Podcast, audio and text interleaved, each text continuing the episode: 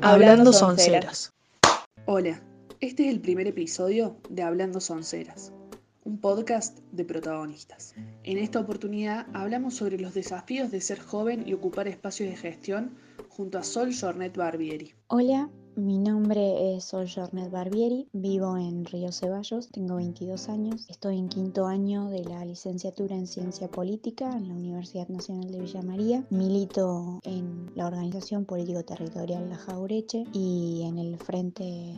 estudiantil que conduce sociales en la Universidad Nacional de Villa María, Puntes por Sociales, y me desempeño actualmente en el cargo de coordinadora del área de juventud de la Municipalidad de Río Ceballos.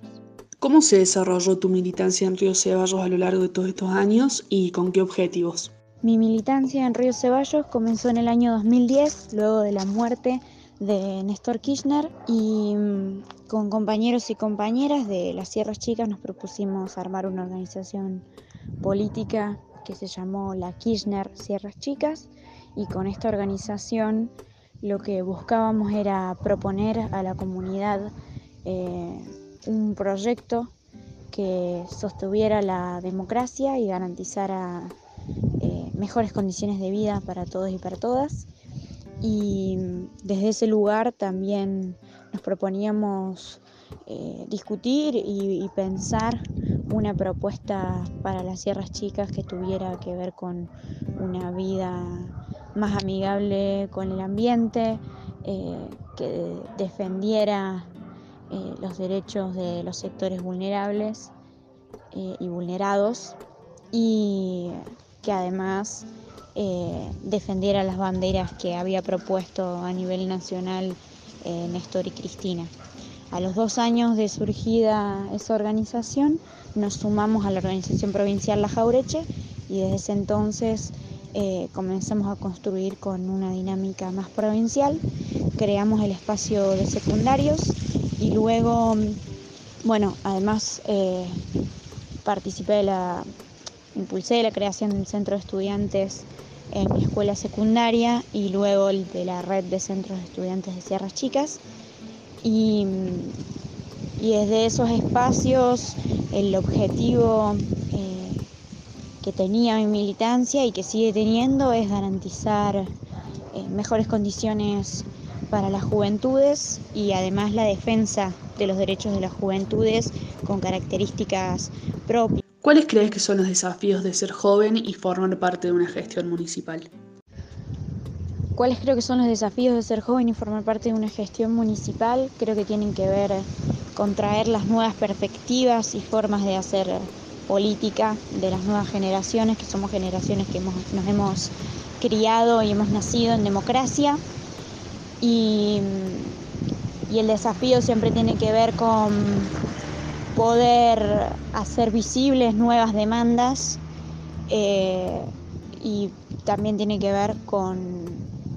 bueno, con, impulsar el cambio de las nuevas olas, de la nueva ola feminista,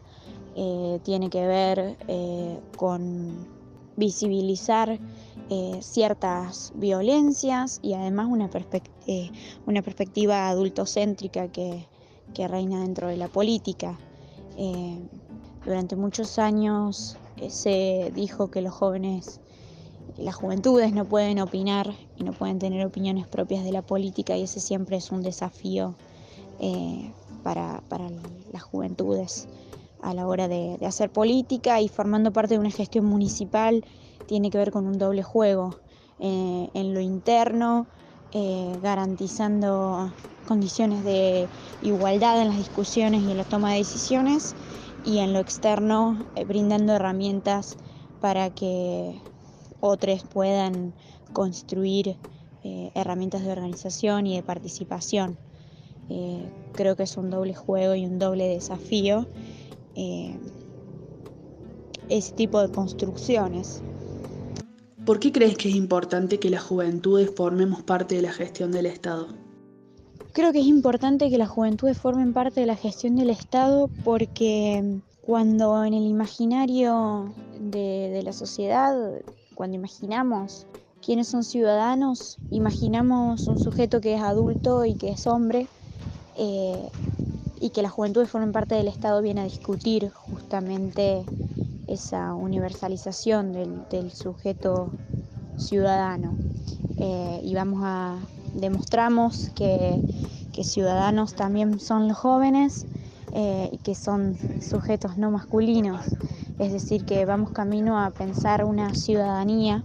eh, más diversa y que contemple nuevas demandas, pero que también dé nuevas respuestas a viejas demandas. Creo que las juventudes eh, vienen a, poner de, relieve justamente que la ciudadanía debe empezar a pensarse de manera más integral y que,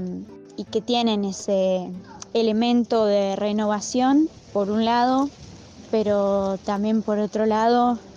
de resignificación de otras demandas, de viejas demandas y de viejas políticas también. Creo que, es importante que las juventudes formen parte del Estado porque son un sector de la ciudadanía y pone de relieve la necesidad de que el Estado contemple a todos los sujetos eh, de, la sociedad, a todos los actores, eh, a sus organizaciones y que también garantiza su continuidad.